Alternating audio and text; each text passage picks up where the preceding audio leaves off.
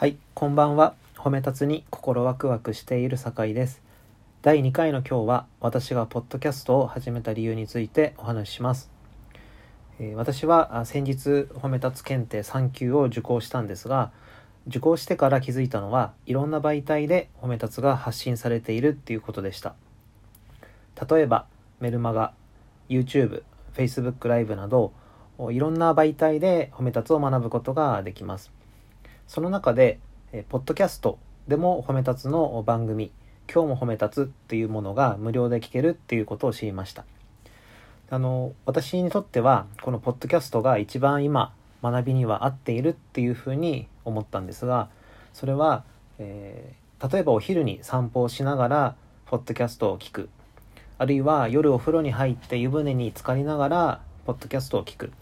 っていう使い方を私はしているんですが、こう何々しながら聞けるっていうところが私にとってはすごいメリットになっています。で、えーちょっと前まではただ聞くだけだったんですけれども、それを自分でも、えー配信というか、あ褒め立つについてどんどんアウトプットをしたいなっていうふうに思ったので始めました。で、でなんで アウトプットしたいかっていうふうに思ったかというと、褒め立つを学べば学ぶほどその時はいろいろ分かった気になるんですが、えーアウトプットをしないと忘れていく自分がいました。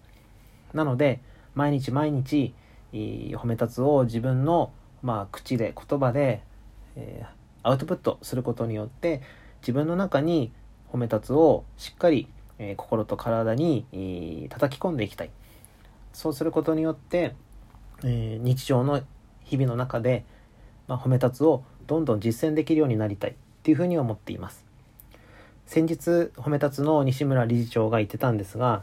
人間は頭で理解したことは結構ふわふわしていてまるで機体みたいな感じ。でそれを言葉に書き表すことで液体になる。コップに入れて持ち運べるような感じになる。でさらにそれを人に伝えるっていうことでどんどんどんどん固まっていって、えー固体になる。でその結果自分のものになっていくっていうことをお話ししてました。すごくこの表現が、まあ、納得できたのもあるんですけれども、えーそんな風に私も心と体に褒め立つをもっともっと叩き込んで、えー日々の中で実践できるようになっていきたい。そう思ったのでポッドキャストを始めました。今日は私がポッドキャストを始めた理由についてお話ししました。聞いていただきありがとうございます。おやすみなさい。